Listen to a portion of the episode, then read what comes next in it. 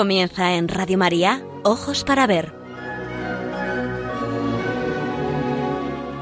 Con la dirección de Andrés Jiménez y Santiago Arellano.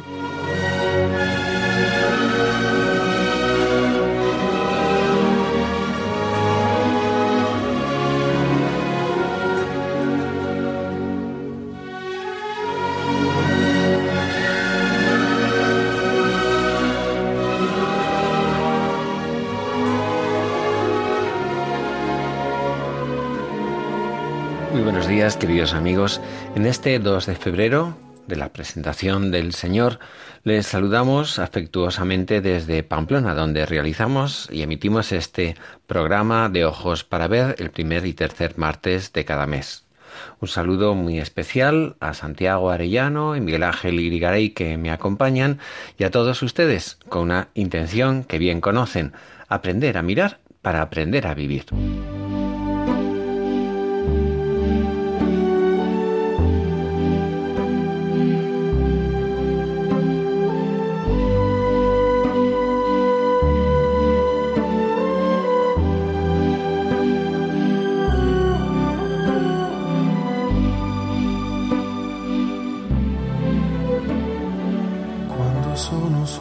El próximo sábado, 6 de febrero, se cumplen 30 años del fallecimiento de María Zambrano.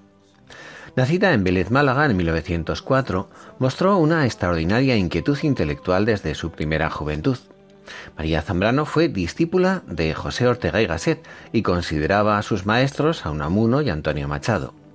Fue considerada la filósofa de la generación del 27 y fue una intelectual muy activa a favor de la República hasta que salió hacia el exilio que duró desde 1939 hasta 1984, primero en América y desde 1949 en Europa.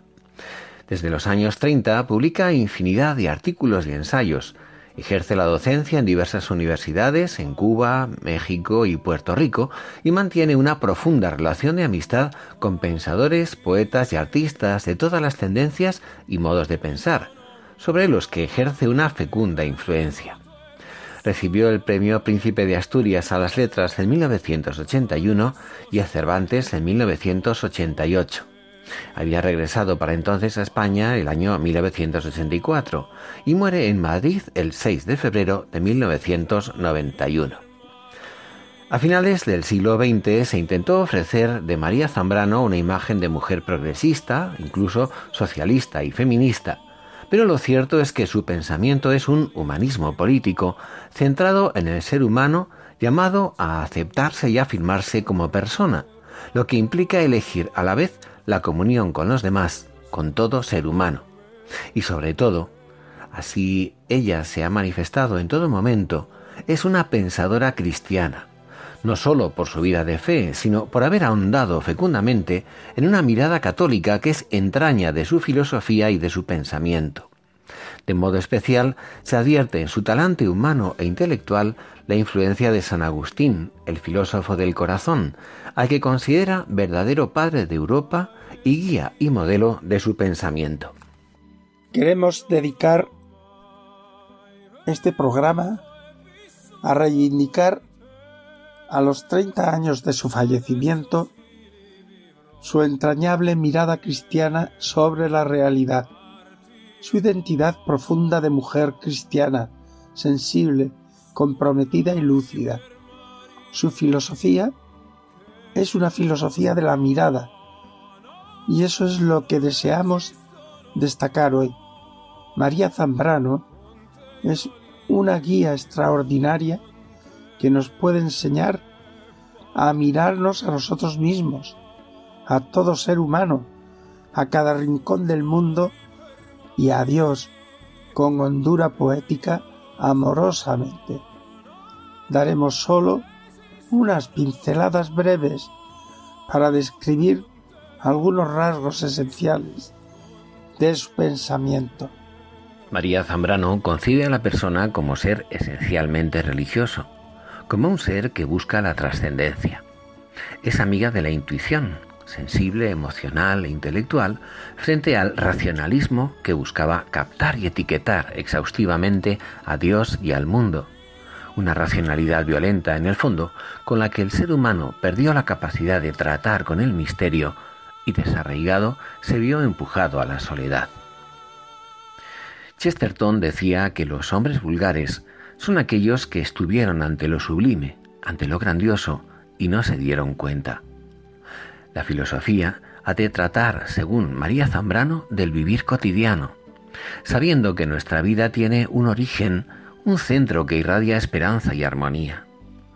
Zambrano propone una mirada interior para captar en cada rincón del mundo y en especial en uno mismo algo que es sagrado, un misterio que se nos revela como un don recibido y que hemos de aceptar lúcidamente para convertirlo en don ofrecido, en trascendencia. Nuestra búsqueda es a la vez racional y experiencial, es pensamiento y sentimiento, para Zambrano es actividad, pero también es apertura receptiva a una revelación que se nos muestra en cada cosa si sabemos mirarla. En especial, si miramos en nuestro propio interior, como hizo San Agustín en sus confesiones. Vivir humanamente es ir sacando a la luz lo que María Zambrano llama el sentir originario, para adentrarse en las raíces de lo humano, en nuestra interioridad, abriendo la razón. Esta es una de las ideas más queridas del magisterio doctrinal de Benedicto XVI, por cierto, uniendo razón y piedad, filosofía y poesía. Necesitamos una razón que no sea solo cálculo y estrategia, concepto frío, sino razón poética abierta a la revelación que busca descifrar lo que se siente. Escribía San Agustín, no quieras ir fuera, entra dentro de ti mismo, porque en el interior del hombre reside la verdad. Y si hallaras que tu naturaleza es mudable, trascendente de a ti mismo, exactamente del mismo modo María Zambrano se asombra y se asoma al mirar al misterio que está dentro de nosotros, al par que nos rodea y nos envuelve. Mira con hondura y receptividad lo sagrado, que se esconde y se revela en las cosas para hallar en ellas lo divino, el aliento último y amoroso, su trascendencia. Se sitúa en la propia interioridad para buscar la verdad, lo divino que en ella habita. Ser hombre, escribe, es poseer esta interioridad que lo trasciende todo, esta interioridad inabarcable. Siguiendo los pasos de San Agustín, la confesión, esa lúcida mirada interior, muestra lo que la vida tiene de camino entre aquel que nos encontramos siendo y el otro hacia el que vamos buscando la propia transparencia para trascender, para alentar el sentimiento de comunión con los otros y con Dios, sin perder la propia individualidad. Trascender, sí, porque, como ella dice, si no se trasciende, no se va a ninguna parte. María Zambrano vivió 45 años de exilio, menospreciada por unos y por otros, a menudo en escasez material. Exilio no buscado, pero sí aceptado lúcidamente. Porque cada uno debe experimentar, dice, un verdadero exilio, sobre todo interior, desprendiéndose y despojándose de sí con el sacrificio del hombre viejo y volcándose en la entrega, sintiendo y sabiendo que estar unidos a Dios es la mejor manera de permanecer en nosotros mismos y constituirnos como personas, como personas transformadas.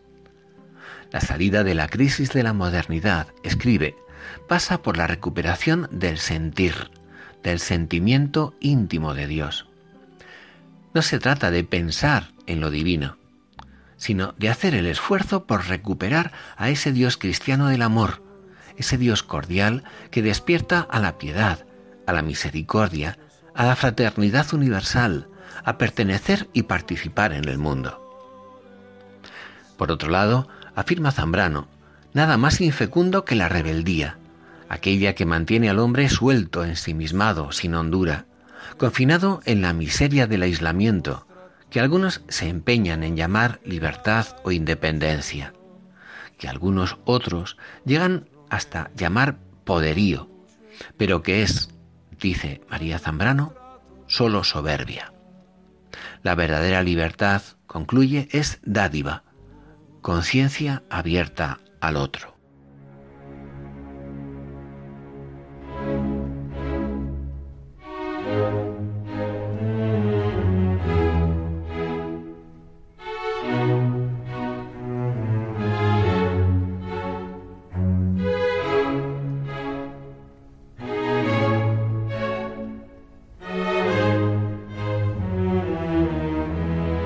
Ojos para ver, el don de la belleza. Andrés Jiménez, Santiago Arellano.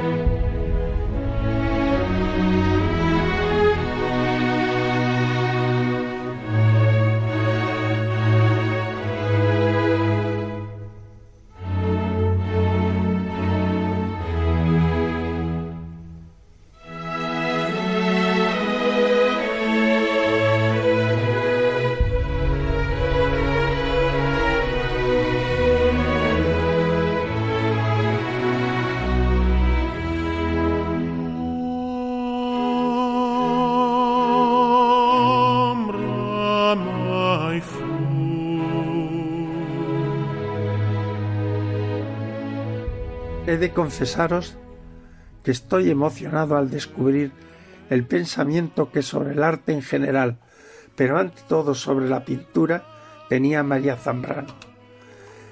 El realismo español, ejemplarmente representando a sus grandes pintores en ese respeto y amor a la realidad, al ser sagrado de las cosas cotidianas. Pero conviene advertirlo, no se trata en modo alguno de la reivindicación del realismo como estilo pictórico o literario.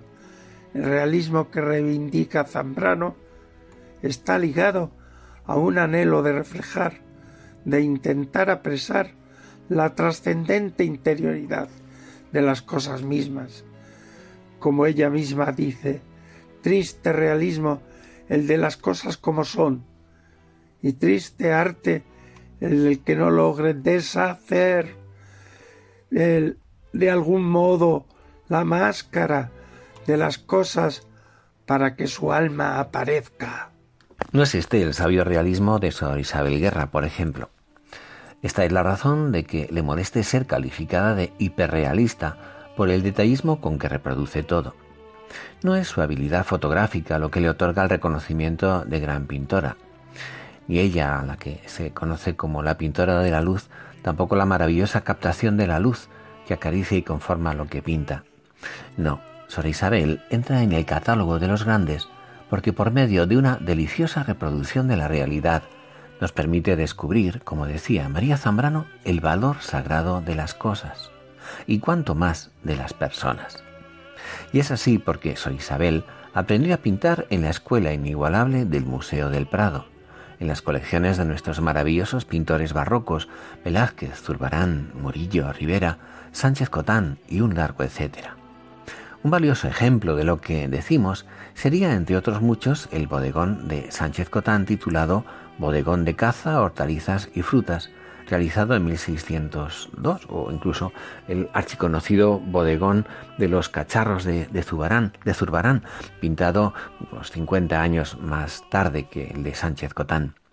Los bodegones rescatan las naturalezas muertas de la indiferencia de quien solo sabe mirar superficialmente. En especial los bodegones españoles, si los comparamos con los flamencos o italianos, destacan por su austeridad y limpieza. La mirada es aquí espejo de una luz que se vierte esplendorosa sobre los objetos, destacándolos de un fondo oscuro para mostrar los mil matices menudos de su belleza. Sobriedad, intimismo, pureza e intensidad misteriosas, elegancia en la simplicidad, humildad simbólica.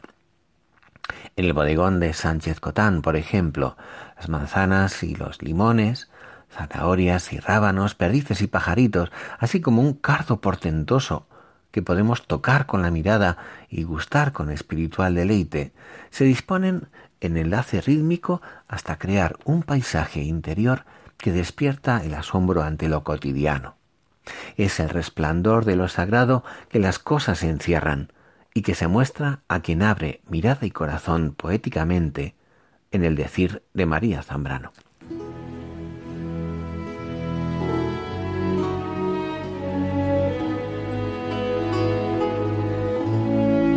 Aprender a mirar. Ojos para ver. Radio María.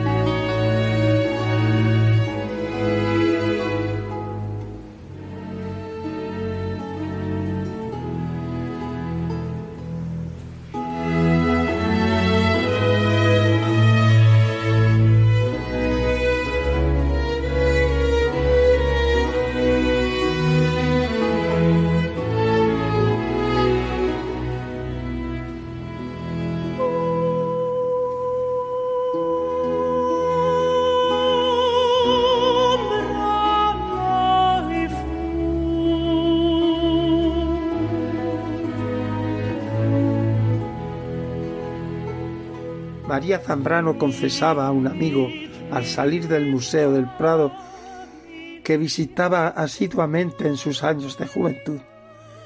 Yo vengo aquí porque no veo. Me doy cuenta de que no sé ver, de que de verdad pocas veces he visto algo.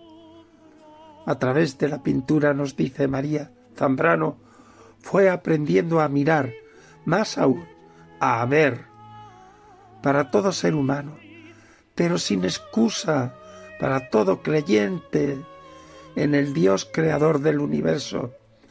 Es siempre la belleza, el ventanal que nos permite adivinar el cielo en la tierra.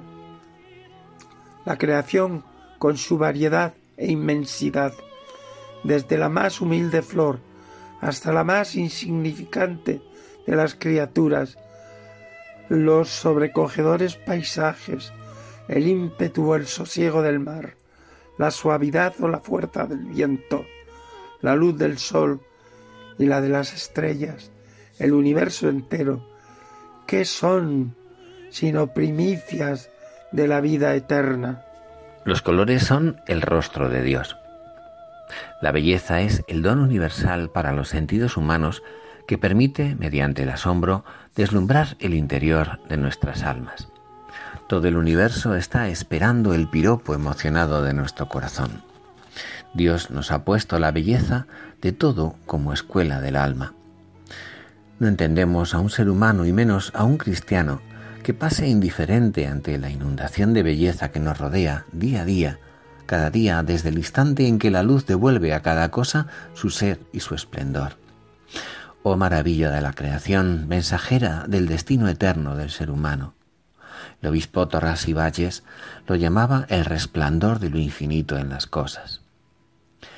Hay un pasaje de la novela de Aldous Huxley, Un mundo feliz, en el que John, el salvaje, nacido por error de una mujer y no de una máquina, que tiene la más despreciable condición en la era privilegiada del llamado mundo feliz, el que tenía una madre, pues bien, el salvaje decide abandonar la civilización. Este salvaje, entre comillas, no puede vivir sin contemplar la belleza de la creación al natural. Está harto de que en la ciudad modélica todo sea artificial, nada sea natural y en directo, un atardecer o un amanecer. Se ha escapado de tanto falso confort codificado. Es un fugitivo, y como a un monstruo peligroso, la ciudad lo persigue.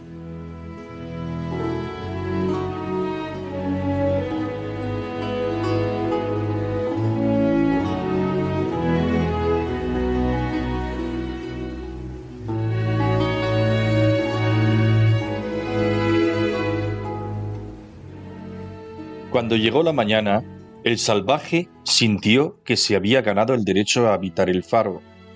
John había decidido vivir allá porque la vista era tan hermosa, porque desde su punto de observación tan ventajoso le parecía contemplar la encarnación de un ser divino. Pero ¿quién era él para gozarse con la visión cotidiana constante de la belleza? ¿Quién era él para vivir en la visible presencia de Dios? Él merecía vivir en una sucia pocilga, en un sombrío agujero bajo tierra, con los miembros rígidos y doloridos todavía por la pasada noche de sufrimiento y fortalecido interiormente por esta misma razón, el salvaje subió a la plataforma de su torre y contempló el brillante mundo del amanecer en el que volvía a habitar por derecho propio recién conquistado. Pero no sólo lo que veía a distancia había atraído al salvaje a su faro, lo que lo rodeaba de cerca resultaba igualmente seductor. Los bosques, las extensiones abiertas de brezos y amarilla aliaga, los grupos de pinos silvestres, las lagunas y albercas relucientes con sus abedules y sauces llorones, sus lirios de agua y sus alfombras de juncos, poseían una intensa belleza, y para unos ojos acostumbrados a la aridez del desierto americano, resultaban asombrosos. Y además, la soledad. El salvaje pasaba días enteros sin ver a un solo hombre.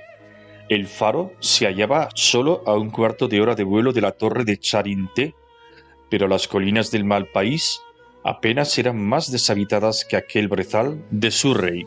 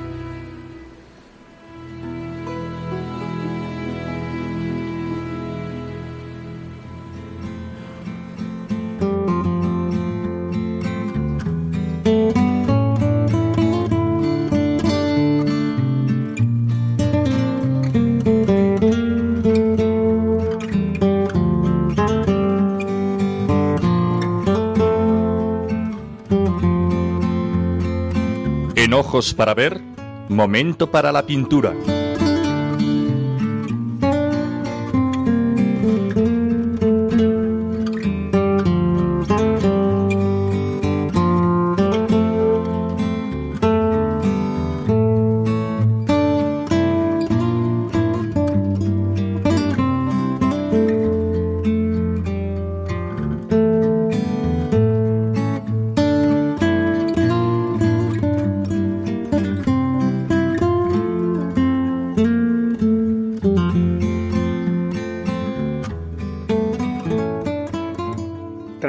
Hoy a esta sección uno de los enanos universales pintados por Velázquez, de esos personajes de la corte que oficiaban de bufones y que ante la mirada de los pinceles del más grande de los pintores aparece sin disimular nada de su menguada condición en su auténtica dignidad de personas.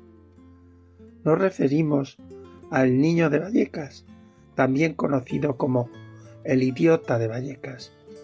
La expresión idiota hoy es claramente peyorativa, pero en su momento se refería a una persona incapaz de hablar y comunicarse debido a una deficiencia mental. Sentado sobre una roca, con la pierna derecha extendida en escorzo hacia el espectador. Lleva entre las manos, para algunos, unos naipes, símbolo de la ociosidad, aunque también se han dado otras explicaciones al respecto, como veremos. Viste un tabardo verde de caza, de cierta calidad, pero con desaliño, asomando la camisa arrugada solo a un lado por la parte del escote, El bufón levanta la cabeza para mirar al espectador, pero venciéndose sin fuerza hacia la derecha, subrayando con su inestabilidad la vaciedad de su mirada. De la mano del profesor Pedro Chacón Fuertes, nos acercamos a la mirada que María Zambrano dirige al cuadro de Velázquez. Sin exageración, podemos afirmar que pocas obras artísticas la marcaron de forma tan profunda y se encuentran más estrechamente vinculadas a su pensamiento y a su sentimiento, o como a ella le hubiera gustado decir, a su saber de experiencia. No se encuentra sola la pensadora malagueña en su admiración por este cuadro. Su amigo y protector en tiempos difíciles, el poeta León Felipe, le había dedicado un poema en el que pone en boca del Quijote la siguiente admonición. De aquí no se va nadie. Mientras esta cabeza rota del niño de Vallecas exista, de aquí no se va nadie. Nadie, ni el místico ni el suicida. Antes hay que deshacer este entuerto, antes hay que resolver este enigma. Y su también amigo, el pintor Ramón Gaya, en su homenaje a Velázquez, aquel místico pájaro solitario, había presentado al niño de Vallecas como la consumación de la actitud del auténtico creador que renuncia a todo actuar para limitarse a estar, y donde la pasividad y apertura a la realidad por parte del artista creador habrían posibilitado que lo sagrado de lo real se hiciera presente por sí solo. Todos los retratos velazqueños, escribe el pintor murciano, vienen a ser como altares, pero el niño de Vallecas es el altar mayor de su obra, el escalón supremo de su obra desde donde poder saltar, pasar al otro lado de todo, más allá de todo, trascender. Ante el niño de Vallecas, Velázquez no actúa en absoluto, no se compadece, no se lamenta, no sufre ni se complace, no se burla o ensaña, ya que ha logrado, por fin, su más perfecta pasividad creadora. A el niño de Vallecas, Velázquez lo deja intacto vivir, venir a vivir, a estarse entero y verdadero en su gloria de ser vivo y de ser humano, dueño en redondo de su ser central. Y en esa misma dirección de la imagen que encierra un enigma, como León Felipe, y a la vez de una realidad que se ofrece a quien sin buscarla está abierto a recibirla, como Ramón Gaya, se orienta también la mirada de María Zambrano. Nos confiesa nuestra filósofa su fascinación por la imagen del niño de Vallecas y escribe que es una de esas imágenes enigmáticas y al modo humano sagradas, depositarias de una misteriosa y humilde verdad. Es decir, de una verdad misteriosa envuelta en una figura opaca que todos creen saber a qué corresponde.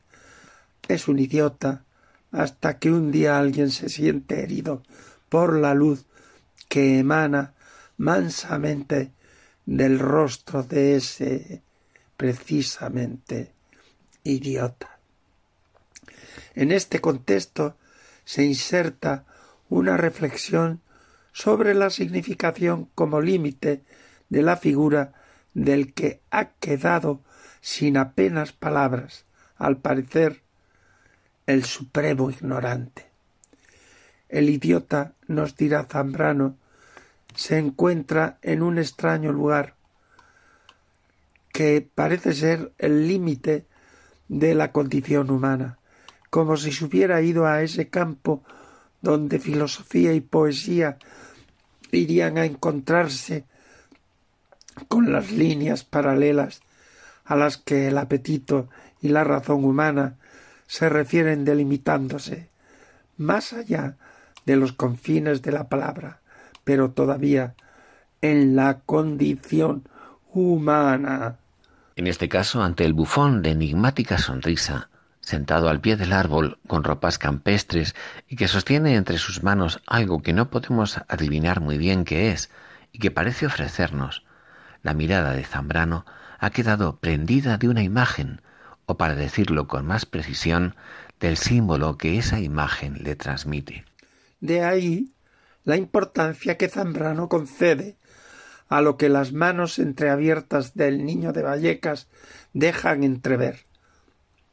En lugar de la mayoritaria opinión de los expertos en Velázquez, unos naipes con los que el bufón se entretiene y juega, la mirada de Zambrano cree poder descubrir el de un papel en el que estaría escrita una única palabra del idiota. Y un día ya no dirá nada más. Se quedará casi desvanecido con las manos juntas y entreabiertas, como si en su hueco llevase la palabra que ha guardado y que ofrece sin leer. Nos diga y una palabra del árbol de la vida, dada a un inocente que permaneció sin moverse del mismo centro, no tocando por la sombra de otro árbol, del que se planta en medio de él, interponiéndose el de la ciencia, del bien y del mal. El niño simboliza la inocencia sin pecado del hombre bufón que cautivó la mirada de Velázquez y del personaje velazqueño que se hizo revelación para María Zambrano.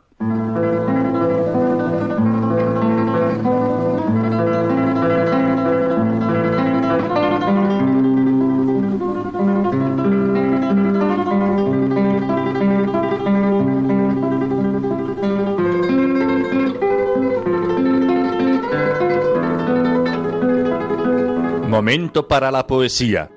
Ojos para ver. Radio María.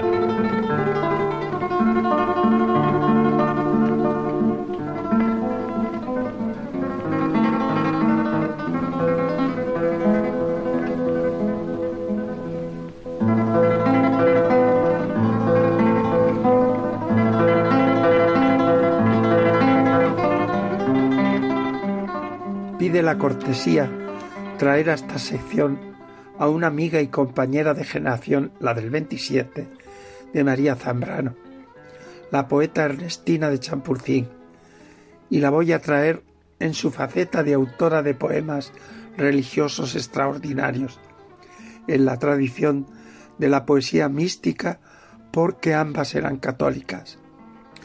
Afirma Jaime Siles que a partir de su libro Poesía Oscuras, la obra de Ernestina es la continua conversación con Dios y los poemas, sus momentos o partes. Para ella Dios es presencia, pero oscuras. Su poesía recoge las zozobras y fracasos de quien va caminando hacia Dios, pero en noche oscura. Ascunce, certero, nos precisa. En medio de esta dialéctica de ausencias y de encuentros, de silencios y de voces, de postraciones y de exaltaciones, se materializa y adquiere su sentido pleno la denominada poesía del amor divino, asumir como temática central de su poesía una de las variantes del amor humano, el amor divino como plenitud y eternidad. Ansia de amor en medio del combate. Esta es su poesía religiosa, luminosa lección para nuestras tibias o alejadas actitudes religiosas ¿O es suficiente para permanecer fieles, sentirse herederos de una sociología religiosa o de una mera tradición rutinaria? La renovación religiosa pasa por el encuentro personal, esa herida irremediable que ocurrió en un instante prodigioso que llevó a Ernestina a suplicar a nuestra poeta en una redondilla realmente redonda. Hazme de nieve, Señor.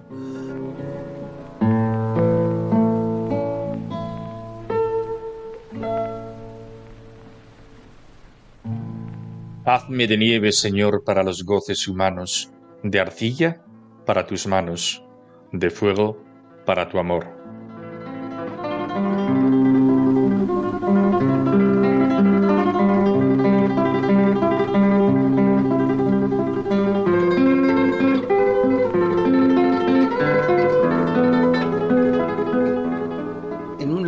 Sencillo, conversacional, aborda los más diversos temas, incluso críticos. En el poema Verdad denuncia, pero solo me traen palabras sin sentido que un día fueron tuyas y ya no te contienen. Entre sus hermosos poemas os selecciono el que lleva por título Enséñame. La plenitud del encuentro con Dios no consiste en que hablemos con Dios, sino que Dios nos hable y nosotros seamos capaces de escucharlo desde nuestro silencio abierto a la revelación.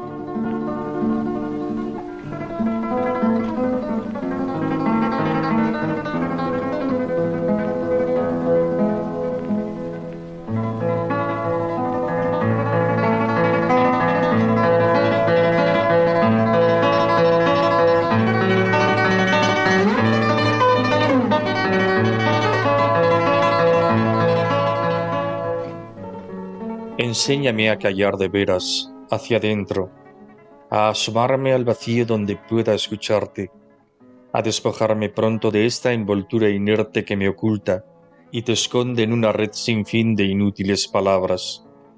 Enséñame en lo oscuro, en el osco desierto en donde te han buscado los que saben hallarte, en la desolación del desdén y del olvido, en la cima inefable del más puro abandono pero tu voz se pierde y se extingue todavía en la selva apretada de los vanos clamores. ¿Cuándo será tu acento más firme y poderoso que el murmullo incesante de mis propios engaños? ¿Cuándo sabré escucharte sin que un eco me cierre, conservando la huella de tu verbo en mi alma? Enséñame a callar y a entenderte en lo hondo, y que nazca tu luz, Señor, en mi silencio.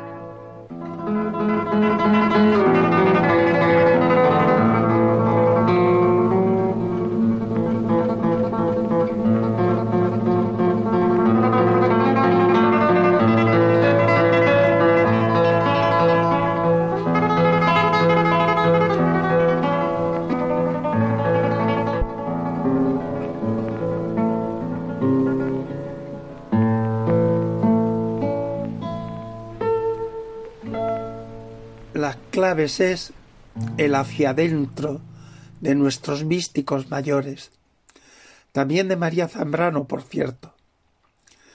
Senda que exige pasar por la etapa purgativa, despojarnos de nuestras envolturas falaces, inertes, las llama Ernestina, y renunciar a una verborrea inútil que en vez de acercarnos nos aleja de Dios.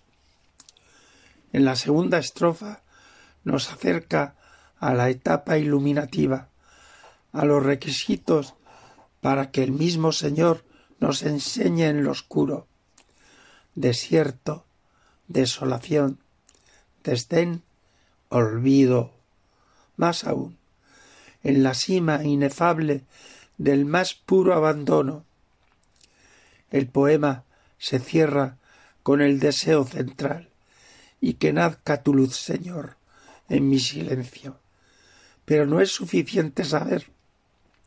La fuerza testimonial la encuentro en la conciencia de su impotencia. Tu voz se pierde entre vanos clamores. Tu acento ha de ser más poderoso que mis engaños, sin que ningún eco me ciegue. Tal es la cuestión.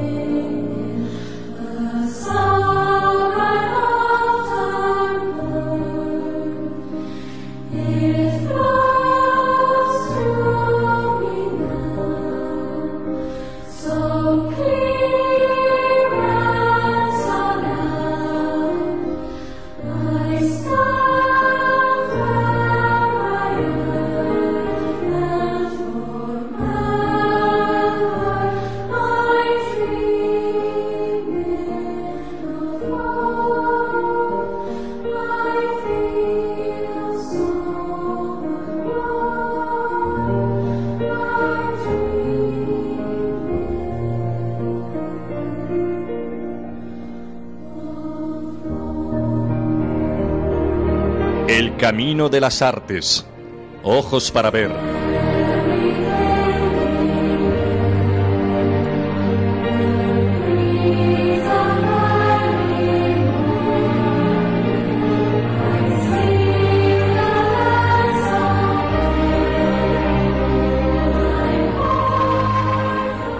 Tras su regreso del exilio en 1984, la casa de María Zambrano en la calle de Antonio Maura de Madrid se convirtió en aula y acogida para amigos que acudían entusiasmados a visitarla con frecuencia.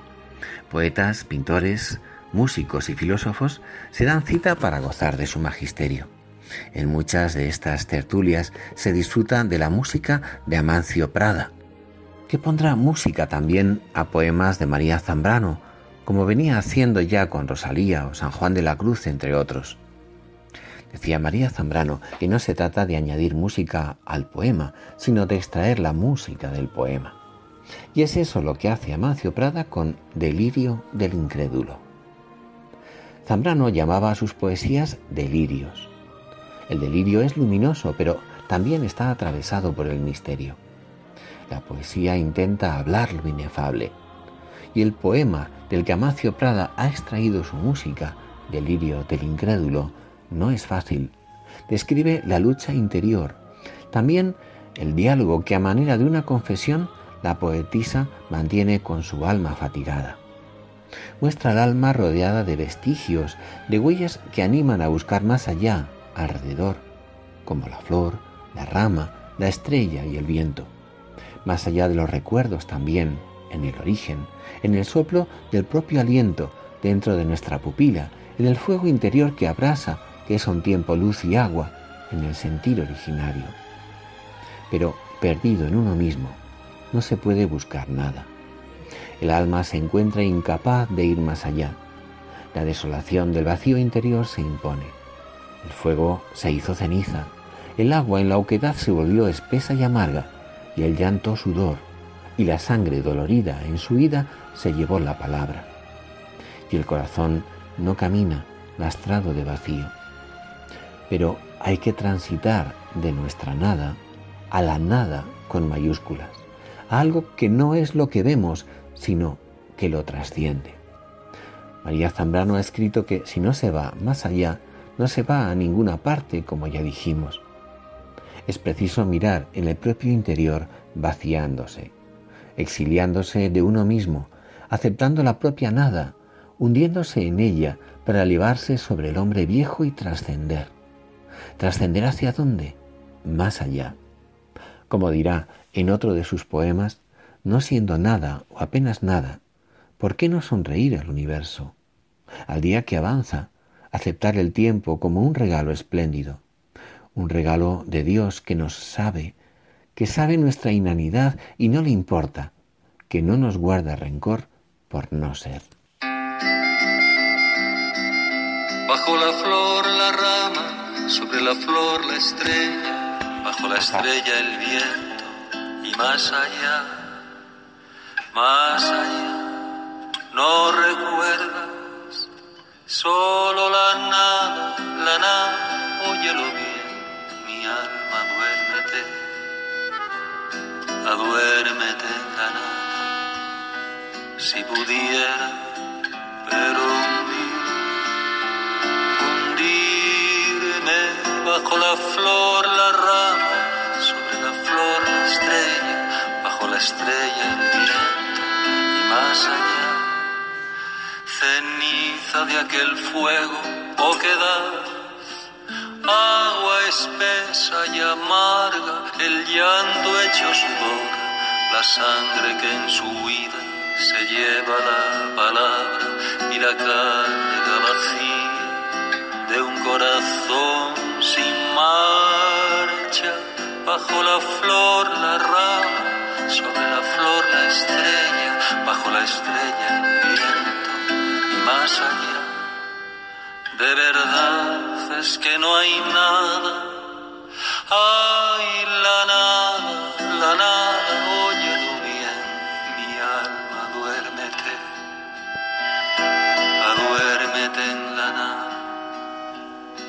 que no, no lo recuerdes, era tu gloria bajo la flor, la rama, sobre la flor, la estrella, bajo la estrella, directo, más allá, más allá del recuerdo en el olvido.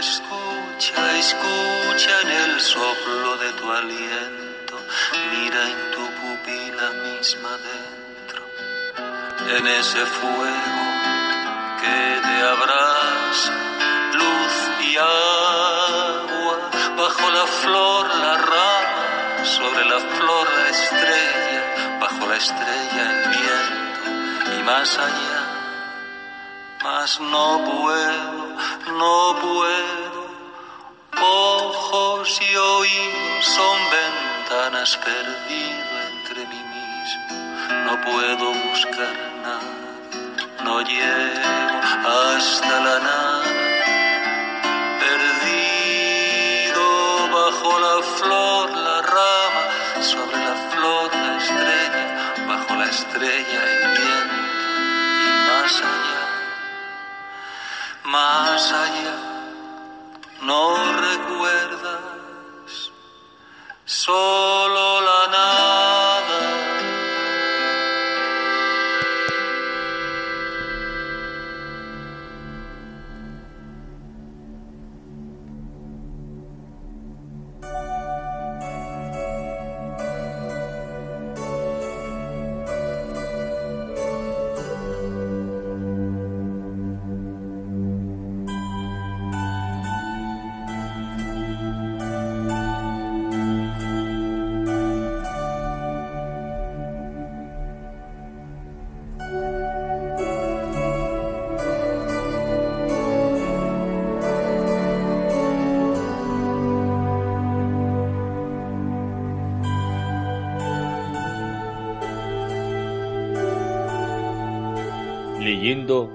Despertar de la señorita Prim de Natalia San Martín Fenollera.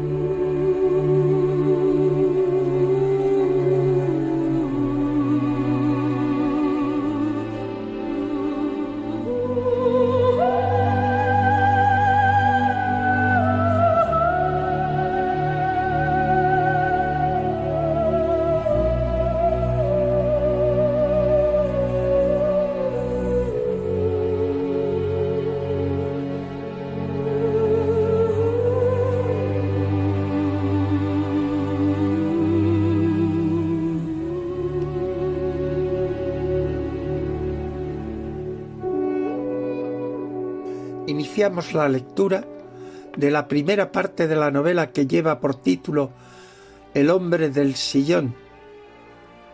Junto a la señorita Prim, este hombre misterioso del sillón formará la pareja protagonista de la novela, pero tan opuestos en todo momento que a pesar de poder afirmar que es una novela en uno de sus aspectos de amor, es tal la disparidad entre la pareja en caracteres, ideal de vida, de sensibilidad, que aunque han acudido a San Ireneo de Arnois como fugitivos de la ciudad moderna, ansiando encontrar un estilo de vida más acorde con las necesidades del corazón que con el barullo y la agitación de la ciudad moderna, no parece que puedan encontrar algo que termine por convertirlos no en dos cuerpos en una sola carne, sino imposible parece que se conviertan dos personas en un mismo espíritu. Podríamos decir que la novelita es la narración de todos los desencuentros entre el hombre del sillón único personaje que no tiene nombre propio, y la señorita Prim. Pero unos desencuentros tan peculiares que mantienen la intriga hasta la última letra de la novela de si va a hacer posible el triunfo del amor. Así comenzó esta parte.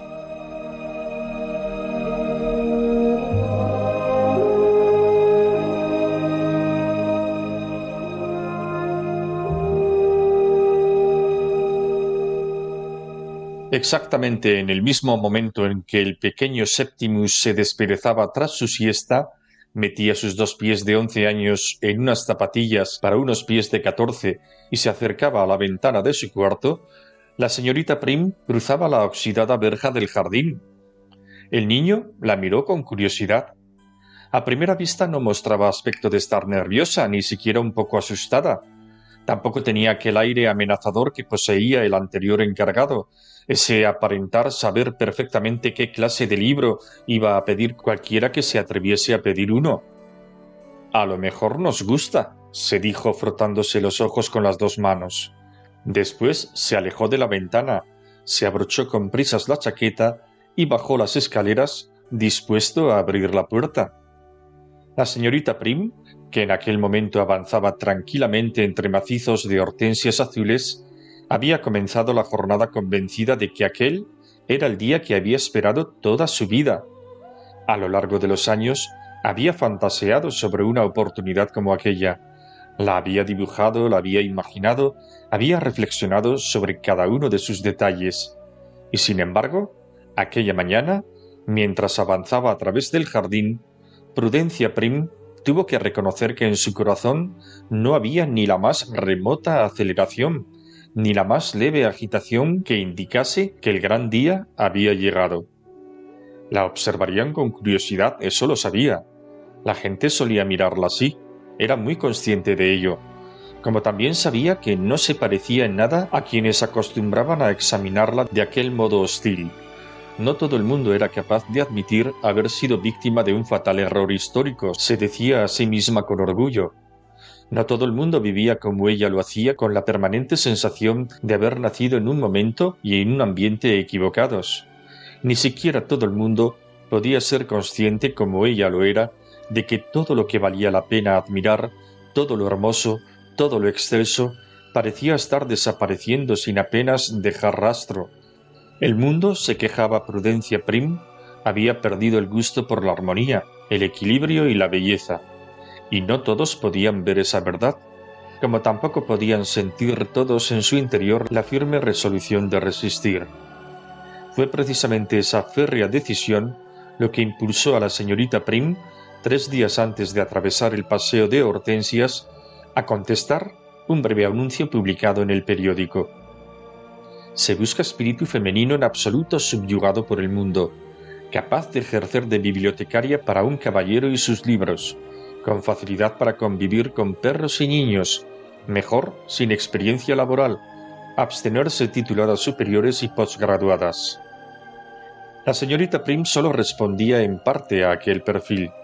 No estaba en absoluto subyugada por el mundo, eso era claro, como también lo era su indudable capacidad para ejercer de bibliotecaria de un caballero y sus libros, pero no tenía experiencia en tratar con niños y con perros, y mucho menos en convivir con ellos, sin embargo, siendo sincera, lo que más le preocupaba era la dificultad de hacer encajar su perfil en aquel abstenerse tituladas superiores y posgraduadas. La señorita Prim se consideraba a sí misma una mujer intensamente titulada, licenciada en Relaciones Internacionales, Ciencias Políticas y Antropología, era doctora en Sociología y especialista en Biblioteconomía y Arte Ruso Medieval. La gente que la conocía miraba con curiosidad aquel currículo extraordinario, más aún cuando su titular era una sencilla administrativa sin ambiciones conocidas. Ellos no entendían, se decía a sí misma con displicencia, no entendían la idea de excelencia. ¿Cómo podían hacerlo en un mundo en el que nada significaba ya lo que debía significar? ¿Es usted su nueva bibliotecaria? La aspirante inclinó la cabeza sorprendida.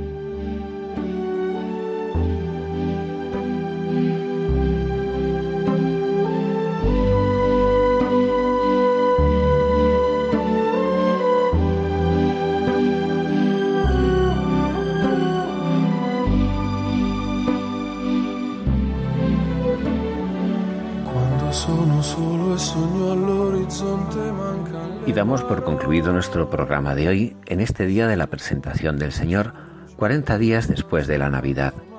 Que el Señor sea luz para nuestras vidas en tiempos de oscuridad. A la luz de esa luz queremos aprender a mirar para aprender a vivir. Que tengan un hermoso día.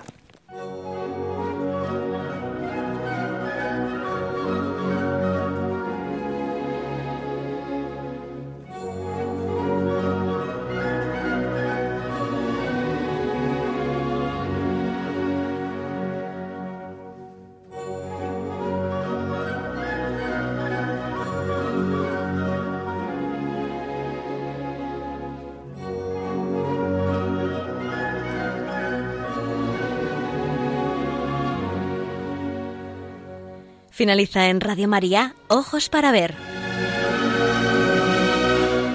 Un programa dirigido por Andrés Jiménez y Santiago Arellano.